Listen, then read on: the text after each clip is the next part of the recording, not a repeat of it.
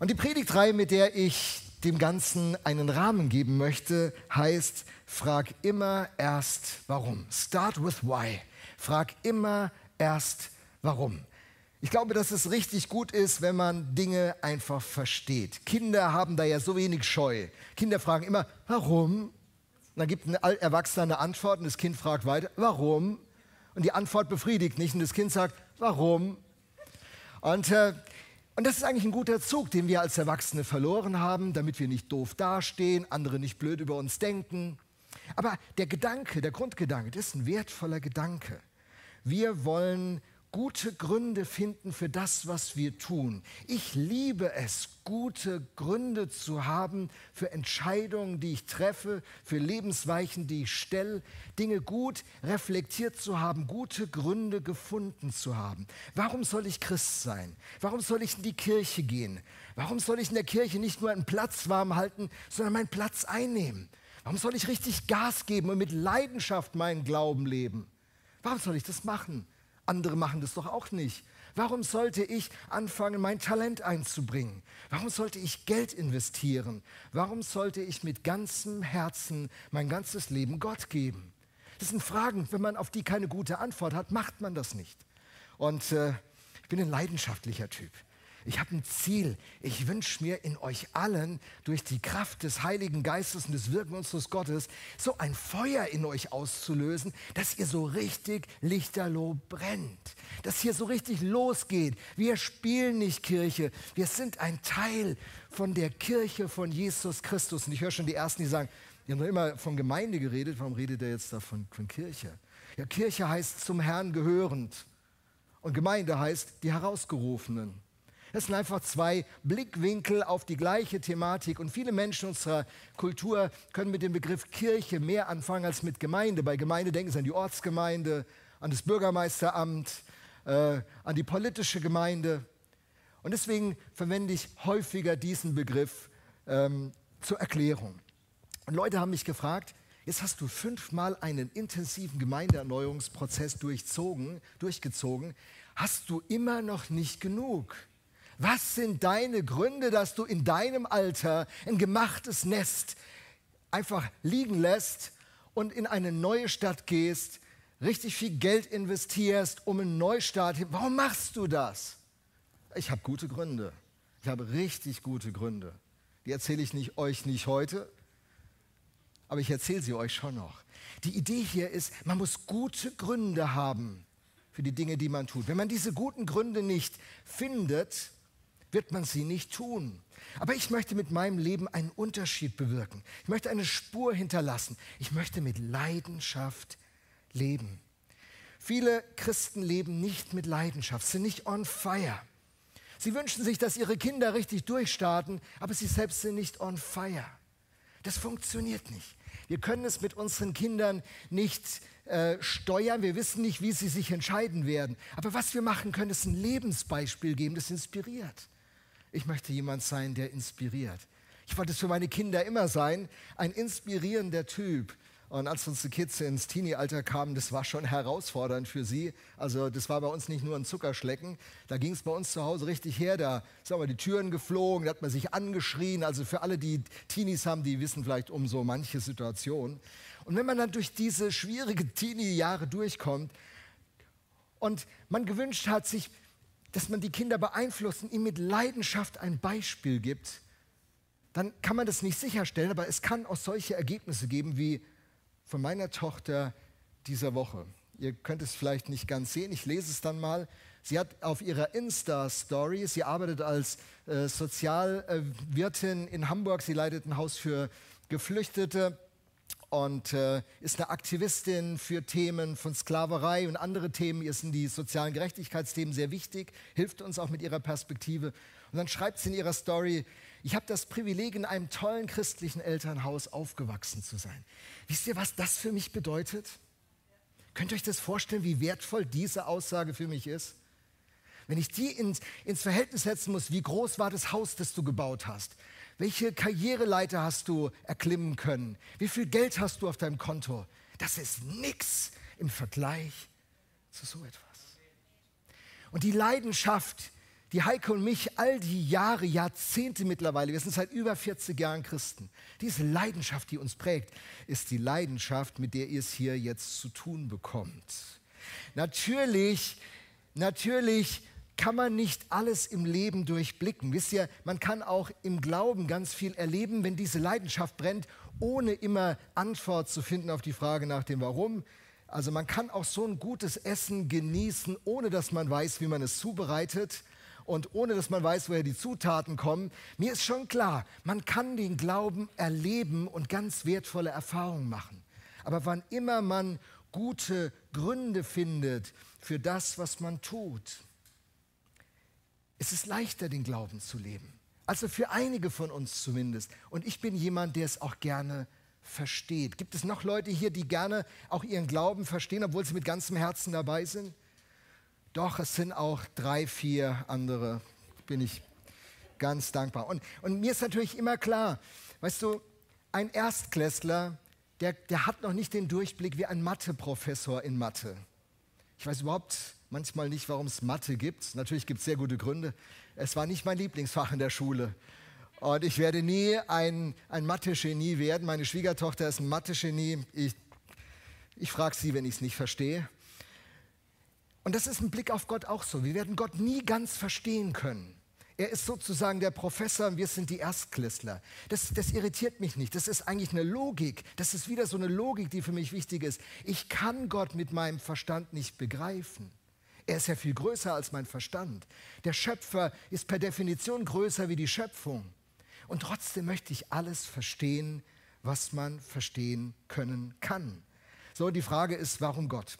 Warum sollte man überhaupt über Gott nachdenken? Die meisten unserer Kollegen, Bekannten, Familie, Nachbarn, die würden das nicht als wirklich wichtig empfinden, über Gott nachzudenken. Warum sollte Gott in unserem Leben eine Rolle spielen? Auch für Christen ist diese Frage zentral. Warum sollte Gott mitreden, wenn es um unsere Hobbys geht, um unsere Urlaubsplanung, unsere Karriereschritte? Warum sollte Gott seine Aktien da drin haben? Warum sollte er seine Finger ins Spiel bringen? Viele von uns sagen, Gott ist uns total wichtig, aber warum eigentlich? Warum sollte Gott diese Rolle haben? Ich möchte euch drei Bibelstellen sagen, die mir extrem helfen, diese Frage zu beantworten. Und damit gebe ich so quasi einen ersten Einblick in meine Regierungserklärung. Das ist, woran ich zutiefst glaube und was mich zutiefst prägt, was mein ganzes Bild mit ausgestaltet, wenn ich daran denke, warum Gott in meinem Leben diese zentrale Rolle spielt. Die erste Stelle ist eine legendäre Stelle der Weltliteratur. In 1. Mose 1, Vers 1 heißt, im Anfang schuf Gott die Himmel und die Erde. Damit beginnt für mich die Frage, ihre Antwort zu finden, warum ist Gott so zentral? Wir entfalten das. In 1. Johannes 1, Verse 1 bis 5 lesen wir die Sätze, im Anfang war das Wort und das Wort war bei Gott und das Wort war Gott. Dies war im Anfang bei Gott alles wurde durch dasselbe. Und ohne dasselbe wurde auch nicht eins, das geworden ist. In ihm war das Leben und das Leben war das Licht der Menschen. Und das Licht scheint in die Finsternis und die Finsternis hat es nicht erfasst. Eine dritte Bibelstelle, und die rundet das dann für mich ab, und so bin ich einmal durch die Bibel gegangen, die finden wir im Buch der Offenbarung. Da heißt es, ich sah die heilige Stadt, das neue Jerusalem, von Gott aus dem Himmel herabkommen, schön wie eine Braut, die sich für ihren Bräutigam geschmückt hat. Und von dem Thron her hörte ich die mächtige Stimme rufen, Seht, die Wohnung Gottes ist jetzt bei den Menschen. Gott wird in ihrer Mitte wohnen, sie werden sein Volk sein, ein Volk aus vielen Völkern. Und er selbst, ihr Gott, wird immer bei ihnen sein. Er wird alle ihre Tränen abwischen. Es wird kein Tod mehr geben, kein Leid, keine Schmerzen. Und es werden keine Angstschreie mehr zu hören sein, denn was früher war, ist vergangen. Daraufhin sagte der, der auf dem Thron saß, seht, ich mache alles neu. Und er befahl mir, schreib die Worte auf, die du eben gehört hast, denn sie sind wahr und zuverlässig. Dann sagte er zu mir, nun ist alles erfüllt. Ich bin das A und das O, das Alpha und das Omega, der Ursprung und das Ziel aller Dinge. Ich glaube an Gott und ich glaube, dass Gott diese zentrale Rolle im Leben eines jeden Menschen übernehmen muss, weil er die große Rahmenhandlung für dieses Universum bereitstellt. Weil er die große Backstory, in der wir leben, erdacht hat. Er ist der Autor dieser Story. Ohne Gott ist diese Existenz der Menschheit und des ganzen Universums nicht erklärbar. Er ist der, von dem alles ausgeht. Der berühmte deutsche Philosoph, Philosophieprofessor Robert Spemann, vor kurzem erst verstorben, bringt es in einem Satz, der einer meiner Lieblingssätze ist, den ich sicher oft hier auch zitieren werde. Spemann sagt, weil Gott ist, ist alles andere. Hey, warum glaubst du an Gott? Warum muss Gott diese zentrale Rolle haben? Ich habe nicht so ein religiöses Gen wie du. Ich finde das nicht so wichtig. Jeder sollte nach seiner Fassung selig werden. No, no. Es gibt eine Backstory, in der wir leben, eine Rahmenhandlung, in der wir uns befinden. Unser Leben ist Teil einer größeren Geschichte. Weil Gott ist, ist alles andere. Weil Gott ist, ist alles andere. Wir leben in seiner Welt, wir atmen seine Luft, wir trinken sein Wasser, wir nutzen die Ressourcen, die er uns anvertraut hat. Wenn einer hier gut in Mathematik ist, lass dir sagen, der beste Mathematiker ist der Schöpfer. Er ist der beste Physiker, der beste Biologe, er ist der beste Musiker, er ist der beste Künstler, er ist der beste Free Jazzer, er ist der beste Pianist im klassischen Bereich. Er ist einfach die Benchmark. Er ist die Norm. Er hat mit uns seine Talente geteilt. Jedes Talent, was du hast, spiegelt ihn wieder, weil er ist ist alles andere. Gott ist der beste Schlagzeuger, auch wenn Christen gedacht hätten, Schlagzeug ist vom Teufel. Gott ist der beste Schlagzeuger. Gott ist der beste Poet, der beste Literat. Gott ist der beste Philosoph. Er ist der, von dem alles seinen Ausgang genommen hat, durch den alles besteht und dem alles sein Ziel hat, sagt der Paulus im Römerbrief. Wegen ihm existiert alles andere. Weil Gott ist, ist alles andere. Und äh, der Major Walter ein Thomas hat den Satz geprägt, der Mensch braucht Gott, um Mensch zu sein. Diese Rahmenhandlung, diese Backstory durch sie finden wir unsere Identität. Durch diese Backstory wissen wir, wer wir sind und was wir sollen, was unsere Bestimmung auf diesem Planeten ist, was die Berufung ist, in der wir leben, was der Plan ist, dem wir folgen. Wir leben in seiner Welt. Wir befinden uns in seiner Geschichte. Ich finde das nicht gut, dass Gott mir, hey, es nicht gut finden zu können, so darüber nachdenken zu können, ist auch ein Geschenk, das Gott dir gegeben hat der, der, für die, die schon länger Christen sind und die Bibel etwas kennen, ihr kennt die Geschichte aus Lukas 15 mit dem verlorenen Sohn, der sagt, ich will, ich will weg von diesem Heimathafen meiner Familie. Das ist mir alles zu eng mit dem Vater und diesem älteren Bruder. Und dann sagt er zum Vater, zahl mir, dein Erbe, zahl mir mein Erbe aus, was in der antiken Kultur bedeutet, ich will, Vater, dass du tot bist. Das bedeutet es in der in dieser antiken Kultur des Mittleren Ostens. Und das machen viele Menschen unserer Zeit. Sagen, ich will, ich will mit Gott nichts zu tun haben, möge er tot sein, mich interessiert es nicht. Gott ist tot, der, der spielt keine Rolle in meinem Leben. Und dann müssen sie das Erbe des Vaters nehmen. Dieses Leben in uns ist sein Geschenk an uns. Und wir brauchen sogar Gott, um uns von Gott zu distanzieren.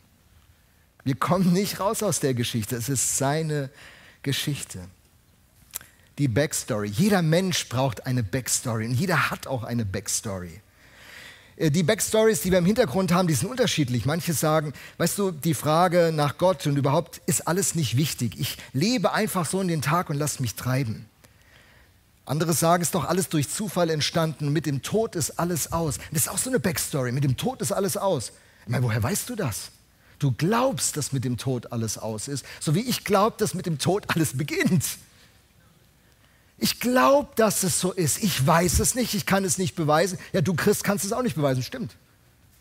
Sind wir beide auf der gleichen Ebene. Wir, wir glauben. Und du glaubst eine andere Backstory. Und die hat massive Auswirkungen auf die Art, wie du lebst. Andere sagen, man kann nicht wissen, ob es etwas gibt oder, oder nicht. Und eigentlich ist die Frage auch nicht wichtig. Auch so ein Glaube. Oder was sehr beliebt ist in unserer Kultur, ich muss mich vor niemanden am Ende verantworten. Jeder sollte so leben, wie er es für richtig findet. Niemand sollte dem anderen reinreden. Ja, das sagen viele Leute in unserer Gesellschaft. Kann man glauben. Wenn das die Backstory ist, die ich im Kopf habe, lebe ich anders. Definitiv, oder? Ist das falsch? Ja, das ist so, so, so läuft es. Es gibt auch religiöse Backstories. Einige von euch haben so eine. Zum Beispiel die. Es gibt einen Gott, ja, er achtet genau auf meine Fehler und am Ende kommt die große Abrechnung. Ja, da gibt es einen Gott, aber ich will mit dem nichts zu tun haben. Der wartet nur darauf, dass ich irgendwas falsch mache und dann gibt es die Quittung. Dieser Gott legt doch nur Lasten auf Menschen. Oder es gibt einen Gott, er hat alles gestartet, jetzt hat er kein Interesse mehr. Gott hat sich verabschiedet von dieser Welt.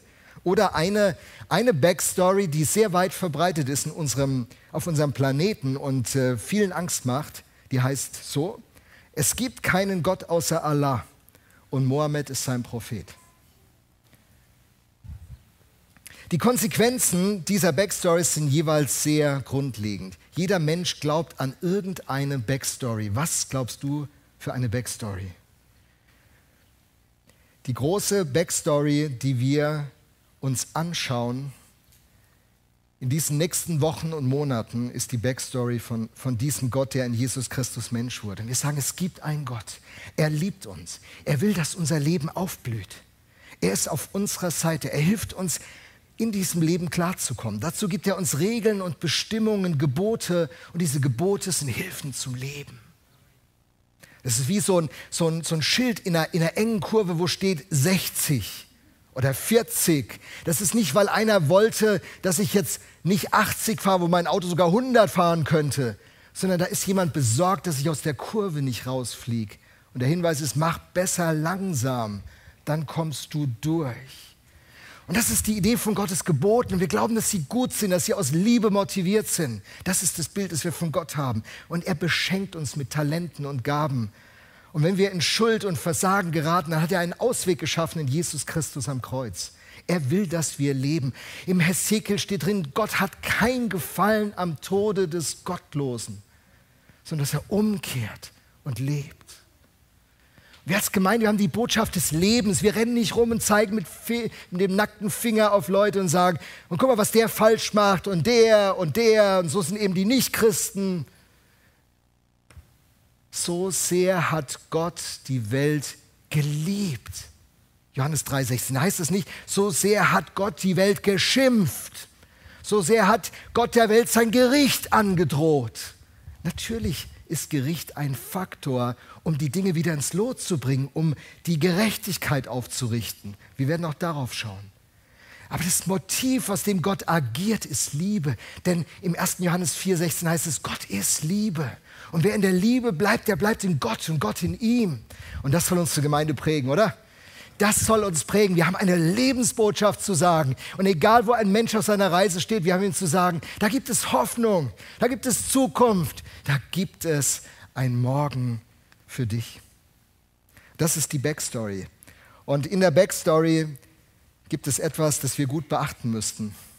Gott ging es immer um Gemeinschaft.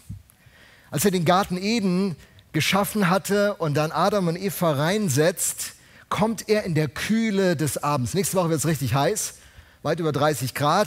Da freut man sich, wenn man in der Kühle des Abends durch den Käfertaler Wald noch einen schönen Spaziergang machen kann. Und der heizt sich langsam auf, der Käfertaler Wald, der ist gar nicht mehr so kühl. Gott ist in der Kühle des Abends mit Adam und Eva durch den Garten gegangen und die haben miteinander geredet. Gemeinschaft, die Idee, die Gott von Anfang an im Sinn hatte, war, mit uns gemeinsam das Leben zu gestalten. Und so begann es im Garten Eden. Manche haben gedacht, Gott hat den Garten Eden und diese Erde geschaffen, damit Menschen einen Platz haben zu leben und Gott hat den Menschen diesen Platz gegeben. Ich glaube, dass Gott die Erde geschaffen hat und den Garten Eden, damit er mit uns sein kann. Und das ist die Idee des Tempels in allen Kulturen. Diese Idee ist hinterlegt in der ganzen Weltgeschichte. Der Tempel ist der Ort, wo, wo ein, eine Gottheit dem Menschen begegnet. ist der Ort der Begegnung. Und es war immer Gottes Herz. Er wollte Menschen begegnen. Und dann die ganze Geschichte, wenn Sie uns anschauen, ist eine tragische Geschichte und sie läuft dann auf den Punkt hin, Offenbarung 21. Wir Christen sagen ja immer so gerne, ich wünsche mir dann in den Himmel zu kommen. Wobei, wenn man älter wird, äh, höre ich es nicht mehr so oft, außer die, die Schmerzen sind groß. Da sagen Leute, ah, ein paar Jahre wäre noch schön. Aber ich dachte, du wolltest immer so gerne in den Himmel kommen. Und jetzt doch nicht? Ja, die Enkel noch aufwachsen sehen. Hey, weißt du was? Ich muss dich enttäuschen, wir werden nicht in den Himmel kommen. Keiner. Wisst ihr, was passieren wird? Johannes 21, Verse 3 bis 6. Der Himmel wird auf die Erde kommen. Himmel und Erde werden zusammenkommen. Das war immer der Plan von Gott, dass, dass das Reich Gottes, bestehend aus dieser Wirklichkeit des Himmels und aus der Wirklichkeit der Erde, sie zusammenkommen. Woher weißt du das? Da heißt es in Offenbarung 21, sieh da, die, die Hütte Gottes bei den Menschen. Im Griechischen heißt Hütte das Zuhause, das ist eine Übersetzungsvariante. Sieh da, das Zuhause Gottes bei den Menschen. Und er wird bei ihnen wohnen. Und dann die Idee, um die es Gott in dieser Backstory geht. Er wird unser Gott sein. Und wir werden sein Volk sein. Und alle Tränen werden abgewischt. Und alles Leid wird zu Ende sein und alle Ungerechtigkeit wird zurechtgebracht werden. Ja, die Welt ist aus dem Lot geraten. Wir werden darüber sprechen, was dazu geführt hat, dass diese Welt aus dem Lot geraten ist und für viele Menschen diese Welt zu einem gefährlichen Ort wurde. Menschen auf der Route der, der Flüchtlinge, die im Mittelmeer ertrinken. Jeder einzelne berührt das Herz unseres Gottes. Keiner ist ihm gleichgültig. Diese Sehnsucht von Gott, dass diese Welt wieder in Ordnung kommt. Diese Welt ist gerade nicht in dem Zustand, wie sie sein soll. Und Gottes Herz ist schwer. Und sein Plan war immer, diese Welt wieder in Ordnung zu bringen mit seinem Volk. Manche denken ja, Gott macht das schon irgendwie. Gott macht das nicht irgendwie. Gott macht das mit uns. Wir sind die Wegweiser, wir sind die Hinweisschilder. Die Zukunft hat angebrochen in der Gemeinde von Jesus Christus. Das ist unsere Bestimmung, VM. Wenn wir durchstarten, dann starten wir durch in unsere Bestimmung. Wir wollen nicht eine coole Gemeinde werden, wollen nicht eine moderne Gemeinde werden, wir wollen nicht eine hippe Gemeinde werden. Wenn wir das auf dem Weg als Abfallprodukt werden, dann habe ich nichts dagegen. Also ihr seht ja, ich gehöre nicht zu den Leuten, die mit dem Anzug rumrennen. Obwohl ein Anzug auch schick ist. Und wenn ich Günther in seinem tollen Anzug sehe, bestaune ich immer, er ist ein stattlicher Mann, unser Gemeindegründer. Super. Ich bin einfach ein anderer. Und Kirche darf aus unterschiedlichsten Menschen gebaut werden. Und Gott gebraucht uns alle in dieser Unterschiedlichkeit. Jung und alt, arm und reich, ganz hochgebildet, ganz wenig gebildet. Wir alle werden sein Volk. Was hat Gott mit uns vor? Darüber werden wir reden die nächsten Wochen. Ich will zum, zum Ende euch diesen Epheser-Text nennen. Was hat Gott mit uns vor? Paulus schreibt dann die Epheser in Epheser 3 ab Vers 9. Es ist mein Auftrag, allen Menschen die Augen dafür zu öffnen, wie der Plan Wirklichkeit wird, den Gott, der Schöpfer des Universums, vor aller Zeit gefasst hat. Gott hat einen Plan für uns gefasst, vor aller Zeit. Bisher war dieser Plan ein in Gott selbst verborgenes Geheimnis. Doch jetzt, hey, VM, Church, liebe Schwestern und Brüder in Jesus Christus oder wie immer ihr euch ansprechen lasst, hört genau hin. Doch jetzt sollen die Mächte und Gewalten in der unsichtbaren Welt durch die Gemeinde die ganze Tiefe und Weite von Gottes Weisheit erkennen. Genauso hatte, es, hatte Gott es sich vor aller Zeit vorgenommen. Und dieses Vorhaben hat er nun durch Jesus Christus, unseren Herrn, in die Tat umgesetzt. Gott wollte immer ein Volk haben. Ein Volk, das eng von Herz zu Herz mit ihm verbunden ist, in einer tiefen Gemeinschaft Schöpfung und Schöpfer. Und dieses Volk, mit diesen Menschen wollte Gott immer seinen Plan verwirklichen. Das war immer seine Absicht, schon im Garten Eden. Und die Menschen gaben den Namen den Tieren die Namen. Es war nicht Gott, der sagte, nenn das Viech mit dem langen Rüssel Elefant. Es war ein Mensch. Und der Mensch gab dem Tier den Namen und Gott sagte, Elefant. Weil er Partner will, weil du und ich ihm unendlich wertvoll sind. Und er hat uns eine Berufung gegeben, die noch größer ist. Eine Berufung, die der ganzen unsichtbaren Welt, dem ganzen Kosmos zeigt, diese Weisheit von Gott, diese Liebe von Gott. Und wir sind berufen,